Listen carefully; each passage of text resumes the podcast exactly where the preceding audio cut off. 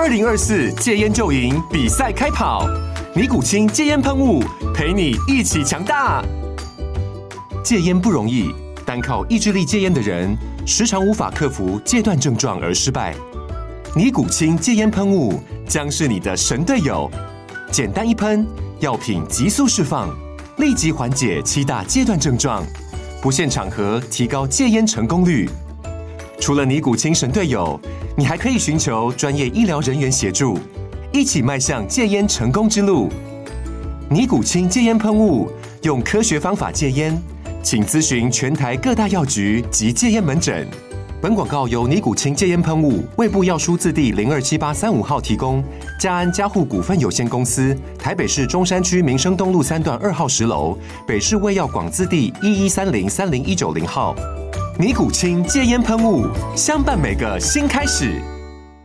成为 YouTuber，大家会觉得说，哎，这是什么国中生的志愿吗？志愿第一名。对，对，对，那我们看到这个新闻的时候，在就今年之前，我看到这个新闻的时候，我都嗤之以鼻，都觉得说，哇，这是那种很中二的一个说法。哎，但是呢。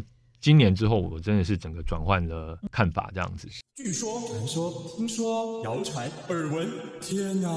我的世界怎么都是这种讯息啊？您收到过假讯息吗？资讯爆炸的年代，各种真真假假的讯息，我们怎么样才能够聪明不受骗？欢迎收听《新闻真假掰》，假讯息拜拜。我是黄兆辉，这里是由台湾事实查核教育基金会所制作的 Podcast 节目。Hello，大家好，我是赵辉，欢迎来到新闻真假掰。今天来到现场要陪伴我们一起跟假讯息说拜拜的好朋友，是台湾最大的科学网站泛科学的创办人郑国威。国威好，赵辉好，各位观众跟听众朋友大家好。国威呃，除了创办在十二年前，二零一一年的时候创办了泛科学，呃，然后呃，当时其实是算是网络媒体的先驱了。嗯，因为差不多在那个时候有很多的。呃，这种部落格形态的媒体呢，都接二连三的诞生。那我们算是其中一个这样子。嗯，对，当时为什么会觉得需要台湾需要一个科学类的网络媒体？其实这个呃来龙去脉也是有点复杂了哈。那当然这有内在原因跟外在的原因哈。那先讲外在的原因好了。外在原因就是因为当时呢，呃，算就离开了前一份工作，然后呢不太知道要做什么，但是因为自己是念传播的嘛。所以就还是很想做一些跟传播媒体有关的工作，但是又觉得说自己好像不是很适合再到主流媒体去混饭吃，因为当时觉得自己的性格可能不太适合，所以就在想说，哎，自己很喜欢网络的世界，那有没有办法找到一个 niche 让自己来发挥？那呃，在我那时候的前一份工作呢，其实我在做一个蒙古国的环境科学媒体。那时候其实真的就是用蒙古文加上英文加上中文三语的这样的一个媒体。那这个专案结束之后呢，呃，就觉得说，哎，那我们在台湾哈，其实科学议题的内容呢，还还是就是说在在、嗯、相对是稀缺，相相对少，但是也不能说相对少，就是说呃一些新闻报道还是有很多。可是呢，我就在想说，哎，这些新闻报道是怎么来的？然后我去调查，发现说，哎，其实台湾 Daily News，比如说电视啊，或者说呃报纸啊，它的新闻科学新闻线的记者呢，数量竟然是零，嗯、也就是说，其实根本没有科学新闻这条线，那就是医药线或教育线，又或者是说呃可能呃外文外电编译，好、哦、来兼着做这样子。那哎，那这些科学新闻其实大部分这个品质有点参差不齐啦，然后而且呃很很很长的时候就会去。引用那些国外媒体二手、三手，然后是最耸动的那些消息，那我就觉得说，哎，像这样子一个外在环境哦，感觉是一个机会。那我呃过去呃一一段时间的工作，还有从研究所呃就读期间就参与的 Global Voices 全球之声这样子一个国际性的部落格媒体的计划呢，都给给给我的一一点信心，让我觉得说，哎，或许我可以在台湾好，同样用部落格媒体的方式。来打造一个全新的媒体，这个是属于外在的因素啦。但内在的因素呢，则是因为自己小时候其实本来是很喜欢科学的，但是到了国高中的时候呢，因为教育的关系哈，其实曾经在这个中学时期非常非常的讨厌数理科目，因为成绩很差。那我相信很多人都跟我有过类似的经验。好，就觉得说啊，这些都折磨我，然后为了这个分数，每天在那边哦、呃，这个痛苦，那甚至作弊啊、嗯，甚至呃翘课这些事情，都觉得说很讨厌这些科目。嗯、那后来是到大学到研究所的时候，重新拾回了学习的乐趣，哎，又找回了那个喜欢科学的自己。嗯、那于是呢，自己内在的这个驱动力呢，就也让我觉得说，我想要做科学内容的媒体这样。就、嗯、你想要让大家也喜欢上科学，甚至特别是那呃，让那些曾经跟我一样，呃，觉得科学很枯燥，嗯、然后觉得。科学教育很。呃，这个让让你很挫折的这些人，好，就是像我这样的大人，所以我们泛科学内容一开始就设定的是比较针对大人的，嗯，对，是。虽然是科普，但是它的目标对象比较不是科普的，嗯、呃最大的市场，也就是说小朋友、嗯、是针对大人，特别是。大学以上的读者这样子，嗯、对，是，所以呃，这样一路经营了十二年哦，您对于这个科学网站或者是说新媒体。哦，以前十二年前叫新媒体，现在还新吗？嗯、现在的确一点都不新了。嗯，对，所以您一定有很多您的观察。不过，我想要先跟您谈的是，您这一年哦，又转换身份，变成一个网红 YouTuber，为什么会有这样的转型？我想今天有这个机会来上兆徽的节目，呃，有一个很重要的原因，也是因为呃，范科学在过去一年呢，很认真的在 YouTube 上面努力了。是，那我们呃，刚刚也就是。呃呃，本月得到的消息呢，是我们是呃 YouTube 的数据排行榜里面，二零二二年呃成成长速度最快的 YouTuber 里面的第九名。对，好，那呃在这个名单里面呢，当然有一些我们。呃，可能大家也都很熟悉的，像阿汉啊，好、嗯，像因为这个九天玄女的影片啊，哦，又或者说就有一些比较娱乐综艺型哦，短剧的，甚至电竞类型的，是，哎、欸，我们在里面型哦，很特别，可以对知识型能够挤进这个排行榜前十名，成长最快速，这真的还蛮令人惊艳的，是怎么做到的？呃，如果要完整的说，到底是怎么做到的哈？感感觉好像有点自吹自擂，好像我完全知道我到底是启动了哪些开关，然后动了哪些。嗯这个手脚就让我们爬到这个比较好的一个表现，但其实当然有很大一部分是运气了哈。首先是因为过去这一年呢，台湾遭逢了这个疫情，嗯，好，呃呃，过去几年当然台湾在以以疫情的防守来说，在全球都算是表现很好的，但是在特别是过去一年呢，我们呃换了一种方式来应对 Omicron，那这个 Omicron 呢就造成很多人的感染嘛，那很多人就开始对于哎。诶这个不管是疫苗啊，或者说感染之后的后遗症啊，或是一些呃，包括呃药药物啊，好等等很多的议题，就有很多的疑惑，然后又有很多的假讯息，哈，不断的流传。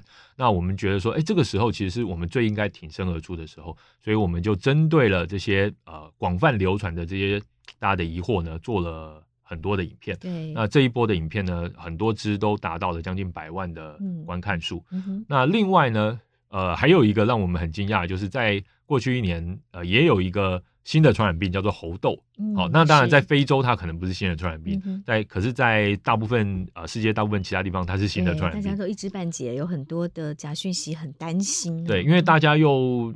还在新冠的疫情当中，又突然冒出一个猴痘，哈，因为从非洲来的时候，大家又觉得很害怕这样子，所以呢，就有很多甚嚣尘上的一样是假讯息，或是谣言，或是呃半真半假的这些啊、哦、消息，所以我们也马上的针对这个做了一个科普影片，没想到这支影片反而成为我们今年异军突起的一波呃呃的一支影片，达到了两百四十万的观看数。那所以呃，包括像这些议题，还有像是半导体，好，我们因为。呃，这个美国跟中国之间的这个竞争，台湾在里面扮演一个很重要的角色，对吧？那半导体的科学，其实大家可能知道台积电、知道联发科、知道这些公司的名字，但不一定知道这个上中下游他们的技术是在做什么，嗯、为什么呃要为什么会变成护国神山？对，为什么要抢？为什么要抢这个？在在干嘛？先先进制程是对不对？为什么要抢这个 EUV？、嗯、好，为什么要进这个？呃，所谓的 EDA，好，就是说这些专有名词都让人觉得有点困惑，好，所以我们就试着从科学的角度来把这些东西解释清楚。嗯。所以我想，这是我们今年因为环境的关系，我们掌握到了一些重要的议题。嗯。那另外一方面也是因为我们改变了说故事的方式啦。过去泛科学比较常是用动画，或是用一些比较呃可爱的方式来跟大家聊科学，但其实这某方面跟我们的网站的风格其实是不一致的。对，因为我们。我我们原本一开始就说，哎，我们网站是针对大人写的文章。可是呢，在经营过去呃大部分的时间经营 YouTube 的时候呢，我们反而是以一种比较，我们就觉得说好像要比较可爱、比较轻松的东西，大家在 YouTube 上才看得下去。但后来发现真的不是这样子，所以过去这一年我们反而是回到我们网站原有的深度，然后用一个比较呃固定的人格，也就是现在的这个郑国 A 的这个脸哈，来跟大家分享啊，我们就你把自己对好挺身而出站出来了，对对对对，变成一个网红 YouTuber。对，因为我当然当然也是因为过去没那么成功的一些经验啦，就是说我们有创造一些 IP，有创造一些角色，但是他们可能没有。很成功，好，那也让我们有这个破釜沉舟的机会哦。就是反啊，反正都没有很成功，那你郑国威出来试试看嘛，对不对？嗯、那呃，算是运气很好了。那呃，掌握了一些客气了，对，掌握了一些技巧，然后在今年有比较好的表现。嗯哼，是国威非常客气哦，都归功于运气，其实一定不是哦。范科学经营了这十二年来，其实累积了非常多的 know how，但为什么要？转型成 YouTube，您说过说影像化这个趋势其实不可挡，为什么会有这样的观察？其实我们一开始泛科学也是从文字起家，那但是我们那时候的文字呢，与呃搭上一个趋势，也就是 Facebook 的红利。那在 Facebook 那个时候呢，当然一方面呃呃呃竞争者少，那另外一方面呢，我们的内容比较独特，它有点像是呃大家订以前订这个有线电视哈。你一定会希望你的系统台能够提供呃 National Geography 或是 Discovery，但是你不一定看，但是你不会。你不会去定一家系统台，然后它是没有 National Geography 和 Discovery 的，好、因为你会觉得说对自己有自我期许，你会觉得说，嗯，我有时候可能会想看这样子，嗯、所以我我们有某方面有这种角色，就是说，大家在这个 Facebook 啊，在网海里面，哇，突然爆发了，你看社群媒体那么多的内容，嗯、所以大家觉得，哎、欸，我还是要定一些比较有内涵、比较有好像可以帮助我学习的东西这样子。那网络上其实大家看内容也是因为时间比较破碎嘛，好，所以我们透过一个大概两千字左右的文章，好，比较不是一本书的这样子的一个方式呢，来跟大家聊科普。那我们的节奏也比较快，我们比较可以搭上时事，比如说，哎，今天发哪天发生一个爆炸案，哎，它为什么会爆炸？好，它为什么造成那么多影响？比如说八仙城爆，好，又比如说什么什么的事件，那我们就可以马上的呃找到呃适合的专家啊老师来帮我们分析。好，这其实也很重要，有大家关心。的时事中去学科学，对对对，因为其实呃，大家呃，我我们都知道啦，其实科学传播很重要的一个一件事情呢，就是我们要先让大家觉得这个事情是他关心的。对，如果说呃，我们觉得这个东西这个议题很重要，但是我们呃的读者呢，好，我们的目标对象他们觉得。没什么感觉，好，那我们硬塞其实就就就好像回到学校一样，对，那是没有意义的。好、嗯，所以呃，我们用比较快的节奏，比较短的篇幅，然后搭配网络社群媒体的这个红利呢，成长的很快。好，那我们我们的 Facebook 的 follower 呢，也有将近呃四十六万左右，其实也是一个不差的成绩。嗯、那但是随着后来呃这个社群媒体它的演算法的改变。啊，使用者越来越多，然后呢，内容在上面透过 Facebook 来创作内容的人也越来越多，嗯、那这个竞争显然就越来越强哈。那我们就觉得说，呃，它的投资效益越来越低，好，所以我们就在想说，那我们到底要怎么突围而出这样子？嗯、所以我们当然其实是在好多年前就开始有 YouTube 频道，嗯、好，那。其实我们今天来讲 YouTube，其实很多听众可能都会觉得说，哎，这是二零二二年了，你们泛科学才开始做 YouTube，不嫌太慢吗？好，我们本来也觉得太慢了，好，我们本来也觉得没什么机会了。但是以我的经验，特别就今年的经验，我想跟大家讲，就是说，只要真的认真想做，然后呢，找到这个方法学。嗯、那都有机会。我认为这个蓝海在持续的扩大当中。嗯、那因为实际上我们看到，大家看的文字量是越来越少，看的资讯量是增加的。可是这个资讯呢，是用影音的方式在呃跟大家沟通。嗯、对。那当然，我们都知道不同的阅读方式，我们大脑处理的这个方式也不太一样。比如说，我们读书，我们可以有一个自己主动性的节奏。好。然后呃，可以是就基本上是一个比较，你甚至你可以快速的翻页啊，这些东西可以自己去掌握节奏。那但是看影音呢，有时候那个节奏是由那个影片的制作本身掌握的，包括我们现在在呃这个广播嘛，对不对？嗯嗯、大家也会觉得说，哎，你突然跳到后面，感觉好像前面没听到什么，怪怪的这样子。所以其实呃，但但是总总的来说呢，大家看影片的时间跟投入呢，其实真的就是越来越多了。那我们就是顺着这个潮流，我们的目标并没有改变，就是希望让大家生活中都感受到科学的魅力。但既然大家的阅听形态不改变，那我们自誉为所谓的新媒体，就不能呃自己把自己困在某些形式里面，就得要赶快改变。嗯哼，史国威说过一句很有趣的话，说这个时代的著书立论就是当个 YouTuber。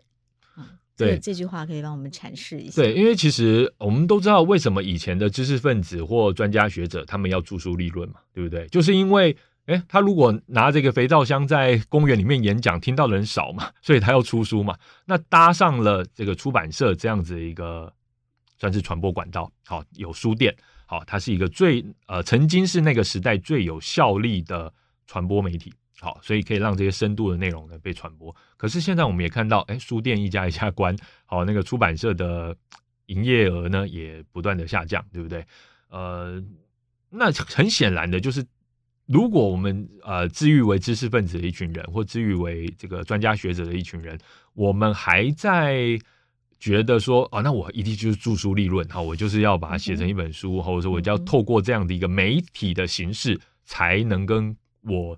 的目标对象来沟通，那其实是一个很奇怪，甚至是、嗯、有点昧于现实了。对对对对对，嗯、就好像说，哎，那我们以前都是用竹简，那这竹简最好，对不对？我们就继续用竹简。竹难书。对，那我们以前用这个 呃这个龟壳，那我们当然要坚持用龟壳啊，对不对？怎么可以开始用纸呢？对不对？所以其实就是随着媒体的时代改变，就是要做一些转换。好，那也并不是说哪一种媒体它就一定是。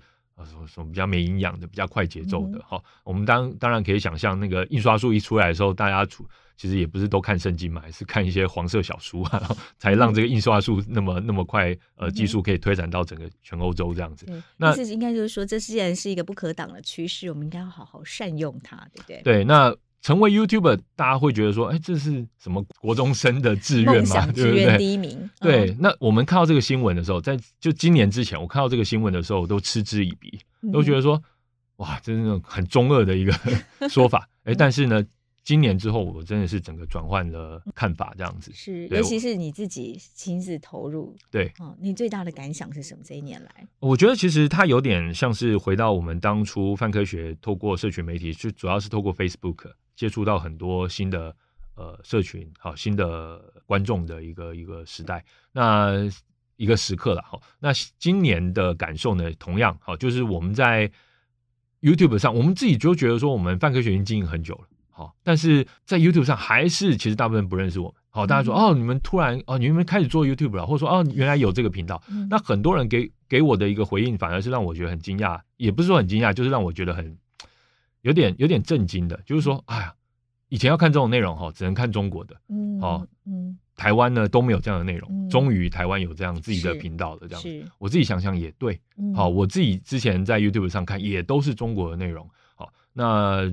我我当然并不是说啊，好，我们是什么台湾队啊，或者是什么字，没有这个想法。但是的确，我们发现，哎，为什么我们台湾很少有专家、有学者、有知识分子愿意在 YouTube 上面好好的把这种深度知识的内容把它做起来，做得好看，做到呃有一个影响力呢？那如果说呃我们台湾人自己都觉得说，哎，这个这个事情没有人在做，那就就很像说我们所有人都看中国的书一样，或我们中所有人都看。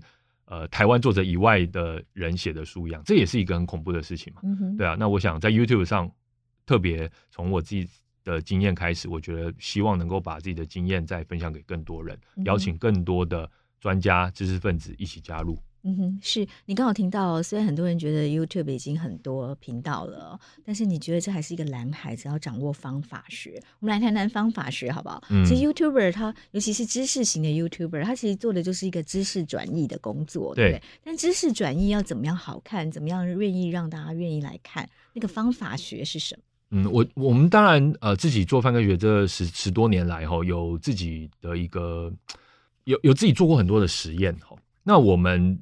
觉得有一个非常重要的事情，就是要尊重跟我们对话的人的智商。嗯，因为科科普哈，很多时候就是这个词有点像是，哎，因为对方不懂，所以你把你跟他讲到底真相是什么。但我想，呃，赵辉还有所有的听众朋友，肯定啊有在听这个节目的朋友都知道，我们要打击假讯息哈，如果是用这样的方式去沟通，肯定是失败的。对，因为没有人喜欢被打脸啊，是对不对啊？我们所有人都会做这样的事情啊，我们不可能全知全能，这永远都做出正确的选择。但是呢，科学传播或科普哈，过往的确会给人一种站在知识的高处，然后指责不懂的人的那种态度。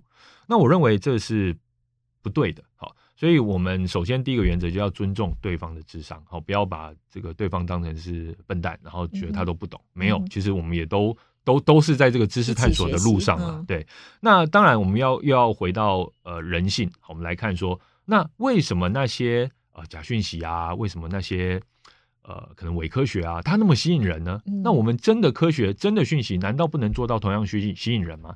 所以我们就去分析这些讯息它有什么元素。嗯、那其实心理学家还有脑神经科学家呢，他们也做了研究啊，对他们发现其实就是两个特性。嗯，呃，以内容来说，内容就是要掌握新奇性跟亲近性。嗯，新奇性跟亲近性，可不可以多做一点说？对，所谓的新奇性呢，就是在一片的这个呃。这个这个熟悉当中呢，给你一点惊喜。嗯，好，那所谓的亲近性呢，就是在一片的陌生当中呢，给你一点温暖。嗯，很棒。比喻起来，其实都是一个差异的感觉。可不可以举例一下？好，好，比如说，哎，假设这 今天我们去吃喜酒，好了，吃小学同学、国中同学的喜酒。哎，你进入这个喜宴餐厅，你会发现说，啊，这一桌坐的是他当兵的朋友，这一桌坐的是他公司的长官，啊，你发现都很陌生。哎，但是这时候你就。看到一桌，哎，是小学同学啊，你就过去，这时候你就感觉很温暖，对不对？然后这时候，嘿，我们大脑就开始分泌多巴胺，然后整个什么血清素啊，什么就是所有让我们会感觉啊，催产素啊，所有会让我们感觉 feel good 的那些这个激素呢，都分泌出来了。好，那其实这个就是亲近性。你在很陌生的环境当中，你可以找那个熟悉的，让你感到安心，让你感到这个稳定感。好，那同样，那新奇性就是反过来。哎，我们一直不断看同样的东西，就开始沉闷。我们大脑就觉得这些模式都已经腻了。可是我们大脑是一直不断的想要追寻新东西的一个机器哈。所以呢，我们就是要在一片的这些熟悉当中呢，给大家一些惊惊喜。好，那这些惊喜呢，透过呃，实际上我们如果以文字来转化来说，就是比如说第一，最新的，最怎样的，对不对？嗯、又或者是说呃。你可以描述一个场景，嗯，好，然后就说，哎，在一个你的习以为常场景，哎，突然怎样了？好，或者说我们在做科普科科学传播的时候，最喜欢用一个技法叫做 “what if”，嗯，就要是这个事情发生，怎么怎么办？嗯，要是月球突然消失了怎么办？哎，这个事情平常我们不会想象它会发生嘛。可是各种的科幻啊，各种的科学传播主题，我们都不断在利用这种 “what if”，就让你觉得说，哎，要是这个事情发生怎么办？这时候你大脑就开始想，哎，对哦，就开始思考，对对对，嗯、那那。当然，并不是说，我们要应对啊，这个月球突然消失怎么办的一个困境。但是呢，它就会刺激我们去想要了解，哎，对啊，那为月球为什么对我们来说那么重要？好，那我们这个潮汐它呃会受到什么样的影响？甚至我们生物的磁场会受到什么样的影响？那我觉得这些都是呃利用新奇性跟亲近性可以不断延伸出去的一些技法。那亲近性当然呃一样哈，我们就新闻学上也强调，你要让这个人呢觉得跟他有关系。哦，你要让这你你你觉得重要事情要重复的不断的讲。我们说这个单纯重复曝光效应嘛，你重复的讲，大家就会对这个有印象，而且是感到正面的印象，这样子，对啊。然后呢，你要甚至是推心置腹的，你要让讲述者跟呃这个所谓的受众，又或者说沟通的对象呢，找到共同点，他会觉得说，哎，因为你跟我很像，因为你跟我有类似的经历，或者说你能够用我的语言来跟我说话。啊，比如说我们会用一些梗图，梗图其实所谓的迷因图哈，它就是用来告诉你的观众，我跟你是同一边的，你看得懂这个梗图对不对？我也看得懂，我还会用嘞，哈，所以这个时候他就会比较容易去接收你要跟他讲的这个讯息。那其实呃，这些技法在假讯息、在伪科学的 这些讯息当中呢，都很多。诶，那我们其实为什么不能用呢？对不对？嗯、那当然了，我们在用的时候当然会比较谨慎了。嗯、对，但是其实呃，用的呃，掌握这些元元元素，然后呢，去不断的调教这些技巧，是我们在做影片还有做文字的时候都一直铭记于心的。新奇性跟亲近性，国威可不可以举两个例子哦？分别是新奇性跟亲近性在你的 YouTube 影片里面的应用。哎，举新奇性来讲好了，我们前阵子呢介绍了 Elon Musk 的脑机界面的公司，嗯、叫做 Neuralink。是，那我们一连介绍了两集。好，那 Elon Musk 呢，因为他其实他本身就是一个不断创造新奇性的一个 角色，包括包括他的言论，还有包括他的公司嘛，哈、嗯，那包括 SpaceX 的这个呃 Falcon Nine 啊，然后这些 Falcon Heavy 啊，这些它的新型的火箭，又或者是说他今年 Tesla 还有推出所谓的 Tesla Bot Optimus 一个人形机器人，那这些都是让大家觉得哎。诶耳目一新的东西，嗯、这就是新奇性的议题。哎、嗯，在原本我们习惯的世界当中，突然有人开始做这些东西，那这是新奇性的议题。那也有亲近性的议题，亲近性的议题像是什么呢？呃，举举举例来说，呃，像是呃，我们我我们今年呃讲了很多像半导体的议题，然后大家都一直听半导体，一直听半导体，听到都有点腻了。嗯、但是呢，哎，我们在这个这个这个这个这个议题呢，我们有找出一些新意，这样子。那还有像是。呃，疫情的时候，其实疫情的时候呢，我们是站在一个比较呃同理心的角度，好，因为其实这时候大家是需要有人来同理同理我们现在呃传染的一个状状态，对忧虑，对，然后用一个呃我们的一个角度哦来沟通，然后用一个时代感来创造，因为我们都同在一个时代嘛，这时候大家就是会有这个亲近性，所以其实这就是我们在。呃，一个影片当中会互相交错的来使用，对。那这时候呢，我们可以观察到大家对于这样的内容呢是很感兴趣的，对，会自然的产生这个喜欢的情绪。是，所以刚刚国国维提到了在知识转移的时候有两个重点哦，第一个是要尊重对话者的智商，然后第二个是要创造新奇性跟亲近性。还有呢，我知道国威也有归纳出一些写作的。呃，手法，比方说写作九宫格要有风格的说明，可不可以帮听众朋友来分享？好，这个前情提要一下啦，因为其实我们泛科学哈，并不是啊这个上知天文下知地理，我们就是一般人哈，那所以我们。为了要处理那么多元、那么庞杂的科学议题呢，我们得要有自己的一套方法论，嗯、又或者说像鹰架一样，可以帮助我们攀爬这些知识的高峰。嗯，这很重要。对，那呃，因为其实很多的专家学者哈，他可能一股脑的就丢给你很多东西，嗯、是。又或者说，是以前当记者的时候，其实大家都很怕采访科学家，嗯，那科学家的论述一来很复杂，嗯。然后前因后果要讲得很清楚，他再来很多很深奥的语言，嗯，科学家也很害怕记者，因为他们会觉得常常讲了老半天，然后记者都断章取义，没有办法精准传达。对，所以国威呃透过这十二年的经验累积出来这个心法方法学写作风格，其实对于科学家跟知识转译者，不管是记者或 YouTuber，都是一个很重要的一个架构的提醒。哎，希希望是啊。那当然我们有一个优势，就是我们没有那么赶时效性。对，那我相信记者朋友们哈，其实很多时候是时间的压力啊，哦，那就让他们必须要用更短的时间去消化。嗯、那我们发展出来这个方式呢，其实是在比较没有那么时时效性压力的情况之下呢，可以帮助我们去问该问的问题，嗯、注意该问的呃该该凸显的重点。是，那知识九宫格呢，是我们公司内部呃用的一个套路。哦、嗯，那。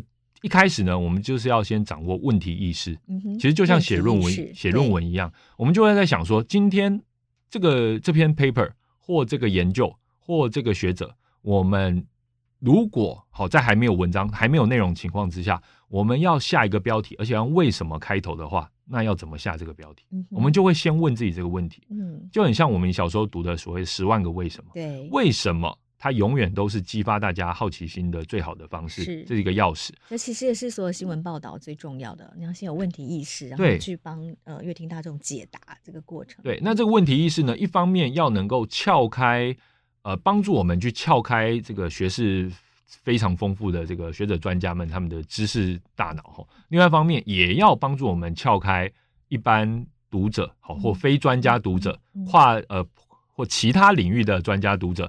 他们心中的疑问，所以这个东西要能够同时连接两端，所以一开始我们就要先找这个问题意识。嗯、简单来说，我们就会写很多的为什么开头的标题。嗯、所以为什么，比如说以半导体这个为什么，为什么美国要这个阻止哪些哪些公司将他们的技术输出到中国？嗯、是，那就是为什么？嗯，好。那或或许类似的主题，我们可以一直写好几个标题，就不断的在想为什么什么什么，然后找到那个最核心的为什么是什么。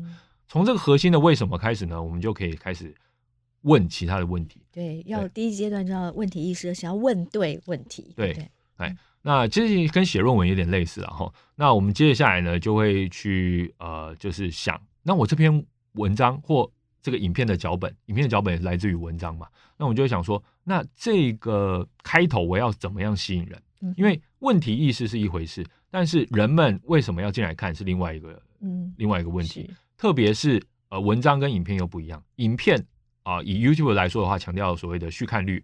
或者是前三十秒的这个跳出，好，所以我们就要去了解说，那前三十秒我要放哪些东西，嗯哼，然后我如何让大家在呃不要囫囵吞枣，然后又能够呃掌握重要这个关键的情况之下呢，来理解整个故事。所以我们就要先想说，前面我要用什么方式来吸引大家？那我们这时候就会用热点跟场景这两大元素呢来吸引大家。所谓的热点就包括流行文化。包括呃名人，还有包括这个节庆。那节庆其实就是所谓周期性会发生的这些事件，周年庆啊，或者说只要奥呃这个世世世足啊，或者只要周期性会发生这些大事，人们在同一个文化圈里面的人呢，他的注意力就会自然的被吸到这些主题上。所以我们就掌握流行文化，啊，包括电影啊、小说啊、音乐啊，好这些事件。然后还有名人，名人就是走动的热点这样子，好，然后还有呃刚才讲的节庆，掌握这三个热点，然后再来就是场景，我们就要想说，我们的观众，我们的目标读者，他们大概是处于一个什么样的状态？比如说，哎，我们相信我们的读者可能是常常上要上班通勤的人，或者说我们的读者可能是年纪二十五岁到四十岁的人，好，那我们的读者可能男性比较多，那这时候我们就会想说，我们要用这样的方式来跟大家构筑一个场景，就是说，哎。这个各位想，你可能怎样怎样怎样讲，这这时候我们在举的这些例子或描述这些场景，都要让他们觉得说我们是懂他们的，这时候他们才有兴趣继续听下去。所以这是前面的开头，还有中间其实也都要一直不断的重复这个事情。那这是第一个热点跟场景，然后接下来就是要去问说谁好，这这个故事里面我要有的关键人物是谁？好，那这个人物可能是科学家，也可能是其他的人。好，那我要介绍这个人。那我要尊重我的对话者的智商，也就是我的观众的智商，所以我不会说啊、呃，根据英国研究或根据 哎有科学家说，我们不会这样讲，我们一定是把资料来源清楚的交代。如果时间有限的话，我一定要在我的资讯栏位完整的提供所有的引用的资料来源。好，那这个是我们在做内容的一个原则。好，然后呢，我们要跟大家讲说，哎，是怎么做？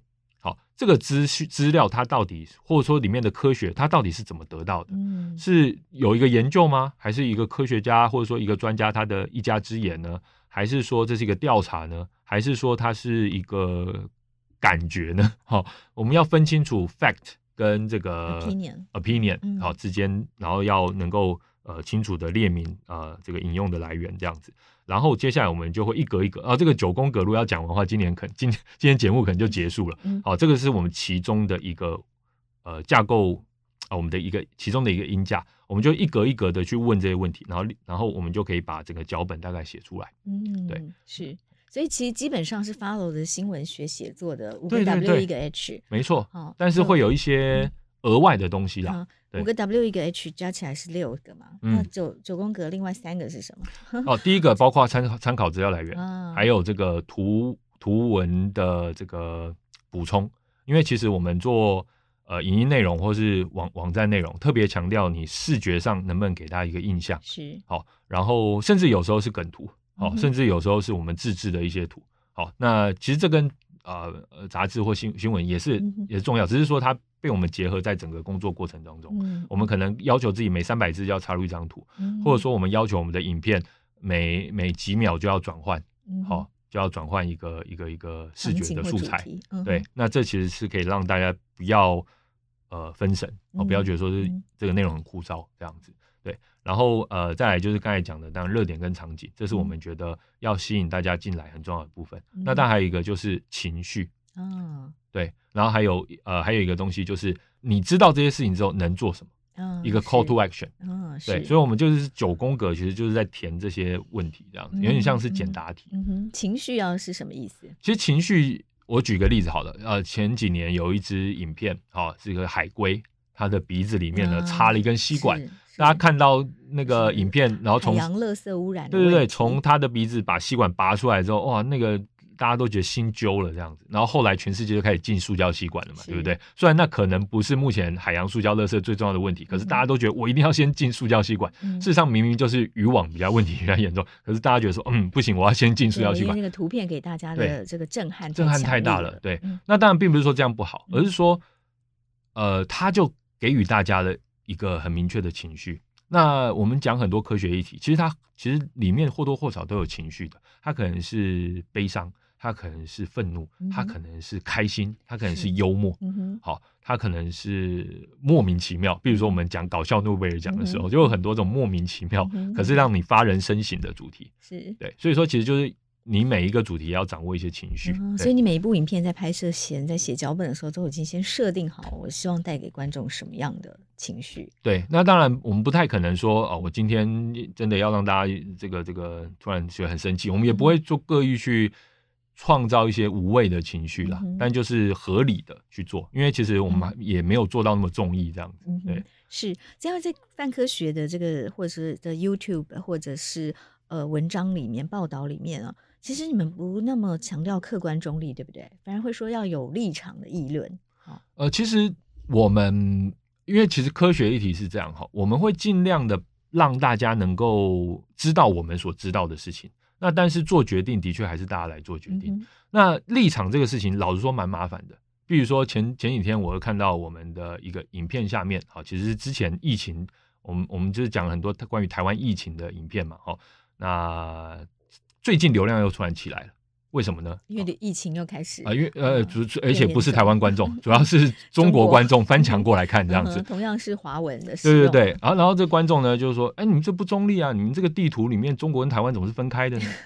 就是说我我们怎么办呢？我就是台湾人啊，我台湾频道啊，我只能这样，我就是这样做的。好，所以说你说怎么样才叫中立呢？好，所以很难讲。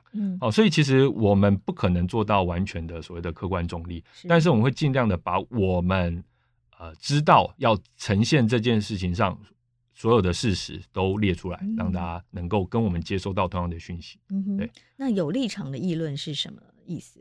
哦、所以其实哦，这边其实讲到另外一个，对对对对，这个是另外一个框架。刚才讲到是知识写作九宫格嘛，嗯、对不对？嗯、那这个可以呈现出我们的风格。那 Circa 其实它是一个真，特别是一些有。特别是争论性的议题，比如说我们公投的议题，是。好很多的公投议题里面都有科学性，嗯，好，当然也有政治性，也有社会性，好，能源，对，那这这时候其实它不只是单纯的科学，你必须要就科学证据再去做出你的政治判断或你的道德上的判断，所以这时候呢，就必须利用 CIRCA 这样的写作法。CIRCA 讲简单一点，就是五个英文字开头，第一个就是 claim。就是你的主张是什么？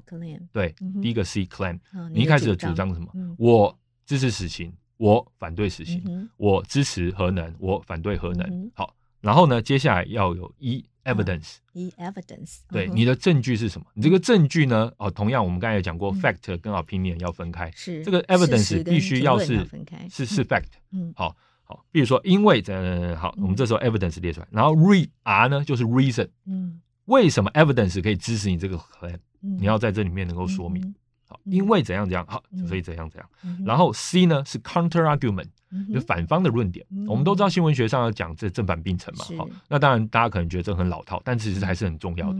所以其实我们我们有一个主要的立场的时候呢，我们还是要能够呈现能够驳斥你这个立场那些立场，以及你有没有办法再针对这个。驳斥意见，再再做再做你的回应，这样子，这样子才让大家觉得说你没有说忽略这些可能的漏洞，嗯、对不对？然后最后就是一个 audience，嗯，好，那我们永永远要记得，我们这个议论到底是跟什么 audience 在沟通？我们呃这个学辩论或是学这个写论说文，一直都呃被提醒这一点，你要想到你的。你的读者是谁？你沟通的对象是谁嘛？嗯、对，所以这个就是所谓的 CIRCA 有立场的议论。嗯哼，就是针对这争议性的主题，你们会用的方法是先归纳出你们的主张来，对，好，然后一步一步来说服大家说。为什么你要做这样的主张？一样是填空格，那你有发现就是有他的证据哈，然后有理由，然后有反方到底反对这样的立论有哪些观点？对对对，那我一一来回应。对，然后最后哎，心里要有乐听大众。对对，所以其实我当把这个格子列出来，我心中想的有 CIRCA，然后我一格一格把找的资料填进去，我的文章就写完了，我的脚本也基本上完成了。嗯，所以这是一个帮助我们超越所谓的写作 writer's block 的一个做法，嗯、就是说。我不会说我要飞上天，没有，我就是有个音架可以爬。是，而且也可以帮助这个知识的转译者，他他你给他一个架构，他就把他的知识可以填补进去这些架构里面。对，嗯、而且老实说哈，嗯，现在有了 Chat GPT 啊，有了这个人工 AI 人工智慧你就直接把这些问题丢给 Chat GPT 叫他回答。它可以帮助你更快的产出你的内容，嗯哼，对，当然它可能东西出来并不是完全可以用的，但是你会知道你要问他什么。嗯，事实上，很多人现在不知道怎么用 ChatGPT 啊，因为你不知道要问他什么。嗯嗯。但是当你有这个框架、有这个音架的时候，你就告诉他，你就知道你要问他什么。嗯，你就可以给他下很明确的指令，对不对？对对对。这也是人工智慧、人工智能加上人的智慧之后啊，可以善用成人工智慧很好的，就人马合一嘛，对。嗯哼，是提到 ChatGPT，您怎么看这个人工智慧对于新闻业的影响？我觉得其实这是一个非常棒的事情了哈，因为其实啊、呃，我们大家都知道，之前呃这些台呃台湾的媒体突然有一波所谓即时新闻的浪潮，哦，把很多记者也逼得很痛苦。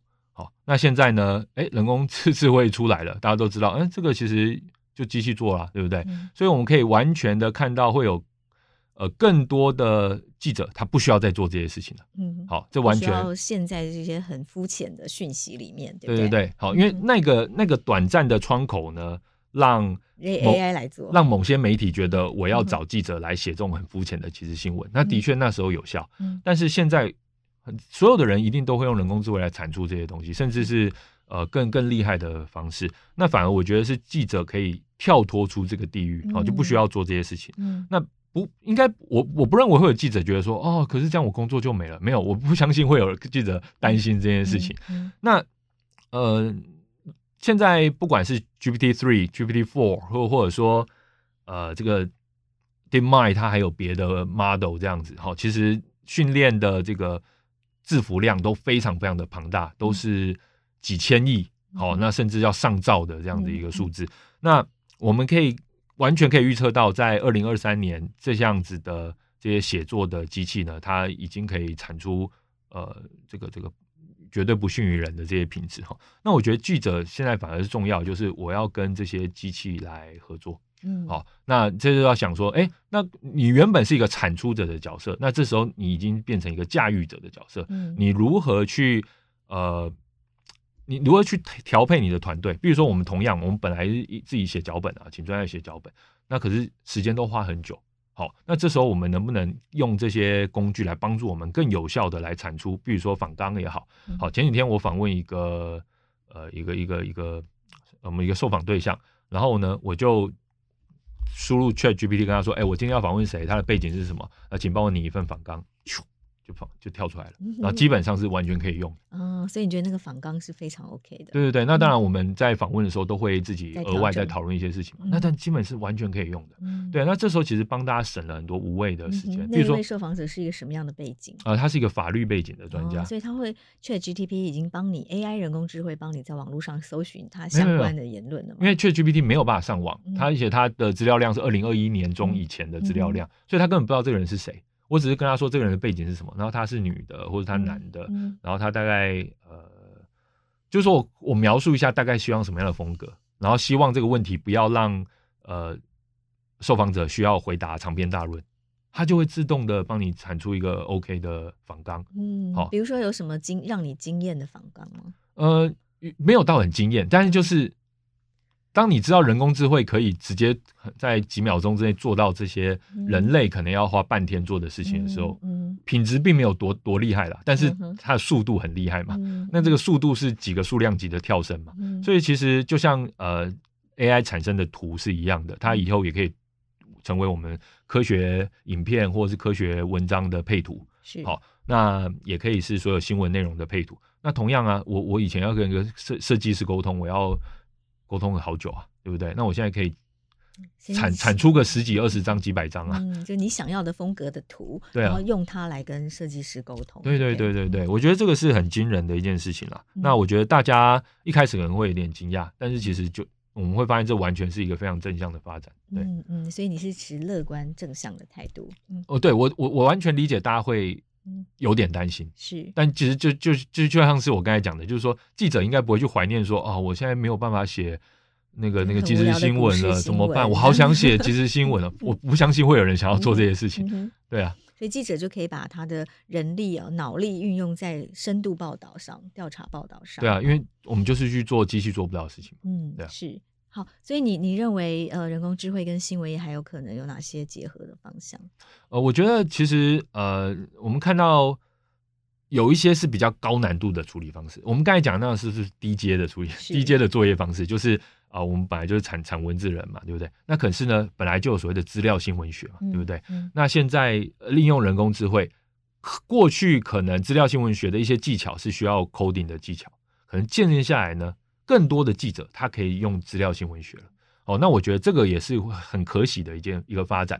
好，那甚至一种对话式的新闻学，我们其实也有好多的优秀的新闻专题，它是用这种类似 chatbot 的方式来做的嘛。可是之前那个缺霸呢，它就是设定好选项，你就选择是或否，然后这些回应的条件、条件式的反应都是预设好的嘛。哦，那我们当然有点像是游戏一样，就是你按 yes 它怎样，或者说你往上跳一格所以怎样。可是接下来它可能是完全都不一样的东西，对它甚至是呃，可以可以可以因着时事不断去改变的东西。所以我觉得有太多新的玩法了，对，不管是呈现方式，又或者说。呃，爬书资料的方式，因为新闻资料新闻学很多时候你就去爬书资料，嗯，然后又或者说是呃，我们协助一个议题被讨论的方式，比如说像是公投，像是很多的复杂性的政治跟社会，还有结合科学的议题，它都你可能需要有人帮你补辅助，比如说你要在网络上这个比战，对不对？好，好，比如说不同的专家。专家学者，呃，这方支持这个保护早教，这方支持要盖呃第三这个天然气接收站。好，那哎，这时候我们就各自都有这个人工智慧的辅助嘛，对不对？好，然后人工智慧甚至还可以评分。哎，你这个论点未跳过，没有正，没有回应那个他的问题。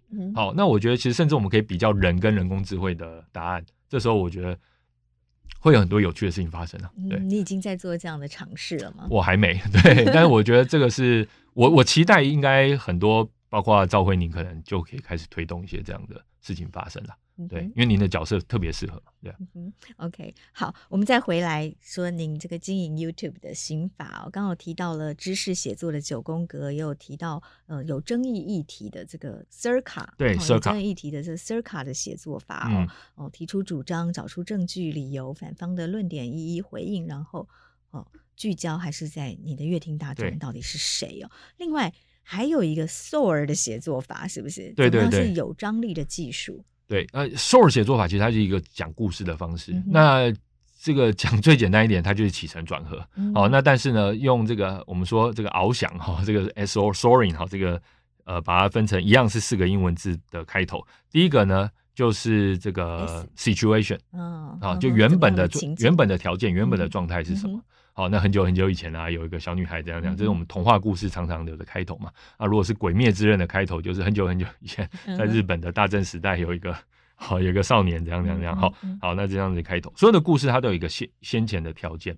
那其实我们写科学常常是这样子，我们要先告诉大家原本的一个条件是什么。特别是在我们讲科学史或者说一个发展史、发明史的时候，这个其实是很好的一个框架。我们有时候说，哎，那我到底要怎么介绍呃核融合？嗯哼，哎，S O A R 这个写作法就很好用，嗯、对不对？嗯、那我有这个核融合的最新突破，哎，这时候我就要回头先跟你说，原本的条件是什么？核融合的呃一开始的源源头是从什么时候开始？比如说我们说氢弹，好，我们说我们从了解说太阳它呃唯一有可能不断提供能量的方式就是透过核融合。好，那当然这中间也牵扯到我们了解所谓职能互换这样子的一个。呃，这个反应这样子，好，所以就一开始会有这些 situation，、嗯、是 situation，对，然后最后是 O，O、哦、就是 obstacle，好，那诶，那你要改变这个状态，就会遇到一些挑战，好，遇到一些困难，好，那这些困难到底是什么呢？好，那比如说，哎，想要做到核融合，但是什么什么的这种卡关啊，好，那技术上到底哪些地方是卡关？嗯、因为它的电浆，它所谓的等离子，好，它没有办法被拘束在一起，好，等等的一些问题，好，然后最最后呢，就会有这个啊、呃，这个这个。A 是 A A 就是 action，哦，好，就是说，哎呦，采取行行动，采取行动来改变挑呃突破这个难关。嗯、所以到底是做了哪些事情，才有办法达到所谓的核融合能量输入大于能量输出大于输入呢？嗯、好，那当然实际上我们知道也不是这么回事啊。但总而言之，嗯、就类似这种科学的发展或科学的突破呢，我们常用这种方式。最后一个 R 呢，就是呃 result，就结果是什么，嗯、以及下一步了。因为这个 result 通常也就是未来的故事的 S，好，就是下一个阶段故事的。呃，一开始的这个条件跟状态这样子，嗯、所以呃，我们可以一直不断的重复 S O A R S O A R，一直不断这样写下去。对，嗯、这是在讲一个故事的时候，呃、对，可以归纳出的呃一个写作的手法。对，他比较没有明确的说哦，我要支持什么，我要主张什么。好、嗯，如果是这样的话，我们就建议用 Circa。好，嗯、那如果说我们今天是讲一个呃一个一个。科学科学科学新知的话，我们可能会用这个知识写作九宫格。嗯、那如果我今天讲一个东西，它有一个很长的脉络的时候，我可能就会用 SOA 这样子。嗯，对，是是是。那综合了这么多啊，呃，在知识的转译上有什么比较好吸收的方式？你也有归纳了五种比较容易吸收的知识文体啊。对，因为其实我们所谓的知识文体哈，它呃重点就是我们要寓教于乐嘛，或者、嗯、infotainment 这样子哈。那第一个呢，其实就是教学型的。嗯，好，那教学型就是说我 how to 怎样？嗯、哦，到底怎么？比如说如何打领带？是、哦嗯、这个影片呢，在 YouTube 上已经突破两亿次的观看。每个人想要。打领带的时候，就去 YouTube 或 Google 搜寻 How to tie a tie，然后那个影片就突破两亿次观看，哦，非常单纯，哦，How to 就是很多食谱都是这样做的，那很多知识类型的内容，其实它就像食谱，我就告诉你一步一步怎么做，这样，好，那这种 know how 或者说很多 STEAM，好，我们说这个 Science Technology，呃，这个 Engineering，好，这样子的一些主题里面的科学实作，也都是用这样的方式，就是第一个就是呃，How to 类型，How to 类型教学型。那再来就是呃新知型的，好、嗯哼。哦，就是我们刚才强调新奇性是很重要的东西嘛，好。对，那亲近性也是很重要的东西。那我连接说，哎、欸，比如说，哎、欸，我们讲呃，举例来说，我最近在写一个本是关于太阳能的，哎、嗯哼。欸，太阳能如果我们可以把太阳能板做得很薄。它可以完全贴在所有的建筑物的表面，而且完全贴合，嗯、或者说我甚至可以把它贴在离岸风机上面，嗯、我可以，它就完全是风光可以同时发电哦。嗯、是。那要怎么做到这件事情呢？而且可能有些新的科学突破。嗯、那这种新知型它是特别吸引人的，这样子。是。那呃，再来呢，就是呃呃，这个翻案型。翻案。对。那我你以为是怎么样？对对对，你以为，但其实不是。嗯、那其实我们我我们呃，应该说事实查核中心呢，好最。最吸引大家的，好 就是翻案型，因为有太多事情可以翻案了。好，那当然有这种历史翻案的，是啊，有这个科学的翻案。好，那翻案的时候，我们还是要掌握一个原则，我们要尊重对方的智商，不要觉得说啊，对方不懂，所以我翻案时要打人家的脸，这绝对是不行的哈。那呃，再来就是大补帖，我们常有那种说十个为什么、二十个为什么的这样子的文章。好，十个你不知道的什么，二十个你不知道什么，那这种其实都是轻薄短小的知识胶囊。好，那他会帮助读者觉得说，哎、欸，我想要把这二十点，把这十点全部都读完。嗯，好，甚至有时候是列表嘛，Top Ten 什么之类的。好是，比如说我们最近在准备，就是二零二三年，呃，一定要注意的十个科学大事。好，那这时候我们就会用 Top Ten 的方式来做，这样子。嗯，就是你错过了这一年的科学知识、科学新闻都没关系，你只要看这个大补帖就好了。对对对，有类似这样，就我们用不同的方式去切入它，都可以。对，那呃，刚才。讲了还还还有一个嘛，对不对？突然想起来是什么？好，那呃，我们其实就是利用各种，我们就会去选说，哎，我在切这个议题的时候，我要用什么样的方式切？好，或者说我两种文体当中能不能去做一些结合？然后呃，再搭配上我们刚才讲的一些呃写作的音架，然后还有我们的新奇性跟亲近性，基本上就是我们做内容的一些套路啊。嗯、那但是做影片又是完全是还有一些很多的新的。技技技巧还要再融入在里面，嗯，比如说什么样的技巧要再融入这个知识转移的写作风格里面？呃，因为其实我们的影片的方式现在是完整的写完脚本，完整的写完脚本，它还是只是一篇文章而已。但是你要先想想说，哎，这个影片它要能成功，如果说只是脚本写好就 OK，那也太简单了，其实绝对不是这样子。这时候就要想说，我要怎么不断的在里面，呃。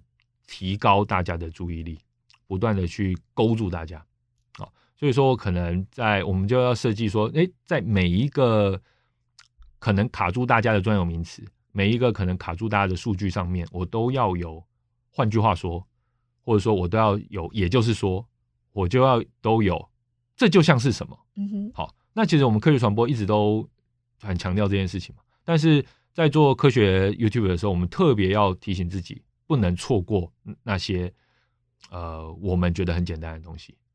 有时候我们会觉得说，啊，这真的很简单，我们真的还要再换句话说吗？要，好，一定要，好，那。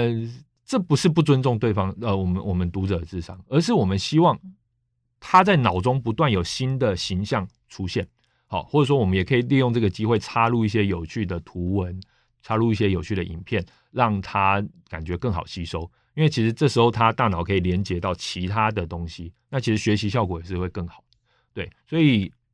呃，一直不断的做这件事情是这个影片很重要的部分。那再来，我们能不能呃，透过呃，包括结尾的问题跟呼唤，来把呃这个大家对于这个影片互动的兴趣来提升？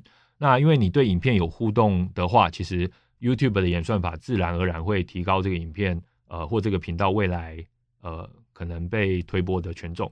然后呢，嗯、呃。也会，就是整个正面效益会不断的提升，对。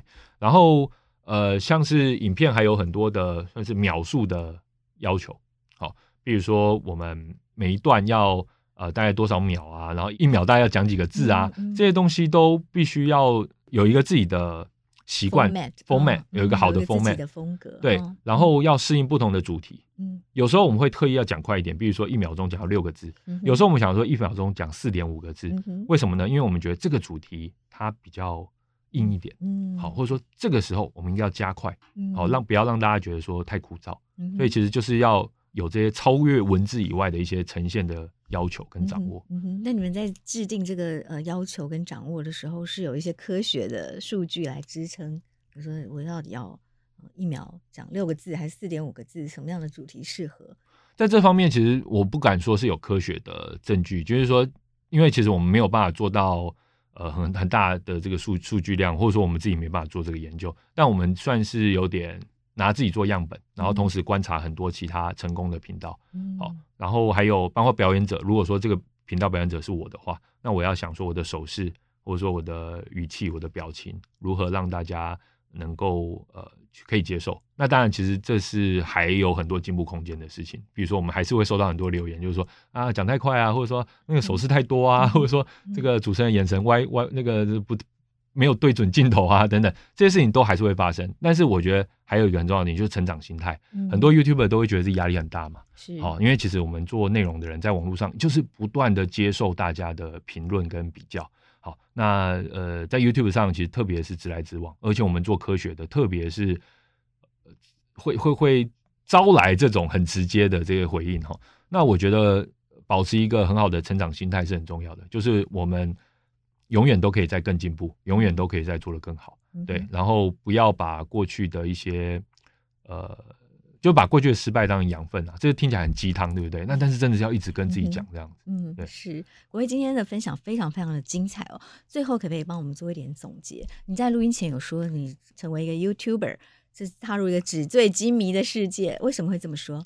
其实是呃去年年底的时候呢，参加了台湾。这个影音创作者协会举办的一个尾牙，然后那所以呃，名为尾牙，其实就是让创作者们各个领域的创作者们能够聚在一起，然后互相认识一下哈，可能之后有一些交流的机会。那在去年底的时候呢，我代表我们公司去啊、呃，因为我们也有参加这个协会了哈，其实算是行业的交流交流了哈。那我我那时候并没有开始露脸啊，然后在频道面频道上来讲科学的主题。啊、呃，我只是代表公司，好、哦，因为我们有频道嘛，所以我们就去这样。但是在去参加的时候，真的是让我觉得很震惊，因为其实现场全部都是小我十几二十岁的年轻人，嗯、然后他们都非常的这个有自信，然后非常的活跃，然后呃也都怎么讲呢？感觉就是他们掌握了那个时代精神。好，那。呈现他们掌握这个时代精神的，还有另外一个因素，就是哎，比如说现场抽奖，哎，抽到十万啊，不是没不差这个钱，捐出来再加码十万，好，然后呢，台下的那个赞助商，然后我们这边再加五万，好，那全部就一直加码，一直加码。好，嗯、那抽完传统新闻业，大家苦哈哈差非常多。对，抽完头奖之后，哎，再继续再 再再再出十个奖，好，然后每个奖都几十十个，是不是有十台 iPhone 啊，十台什么什么东西，就是很惊人的一个情况，因为。